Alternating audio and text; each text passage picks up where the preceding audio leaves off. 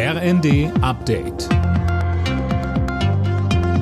Stündlich neu. Auf den Punkt informiert. Ich bin Linda Bachmann. Guten Morgen.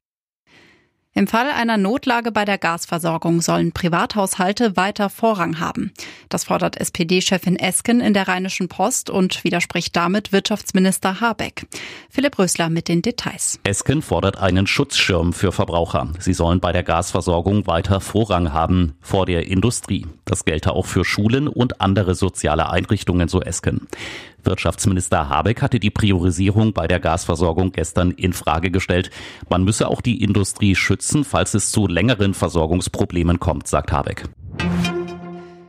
Angesichts hoher Gaspreise und knappen Brennholz schaffen sich immer mehr Menschen Elektroheizungen an.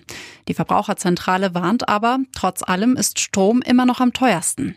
Sascha Beetz von der Verbraucherzentrale Schleswig-Holstein sagte uns, was man stattdessen tun kann das aller, allergünstigste ist es einzusparen. Das heißt, schauen Sie, wo Sie dämmen können, schauen Sie, wo Sie die Fenster, zum Beispiel, wenn die nicht mehr richtig dicht sind, sowas kann man überprüfen lassen alle paar Jahre. Und danach kommt dann die Geschichte, bevor Sie jetzt komplett auf eine neue Heizungsanlage umsteigen, dass Sie die Heizungsanlage überprüfen. Da sind die Stichworte Heizkurve, das sind die Stichworte Nachtabsenkung oder auch hydraulischer Abgleich.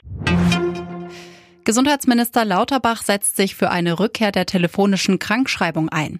Das hat er bei Twitter angekündigt. So soll verhindert werden, dass bei hohen Corona-Zahlen Infektionen in die Praxen geschleppt werden. Zum Fußball. Bei der Europameisterschaft der Frauen in England hat das DFB-Team vorzeitig das Viertelfinale erreicht. In ihrem zweiten Gruppenspiel haben die deutschen Frauen Spanien mit 2 zu 0 besiegt. Alle Nachrichten auf rnd.de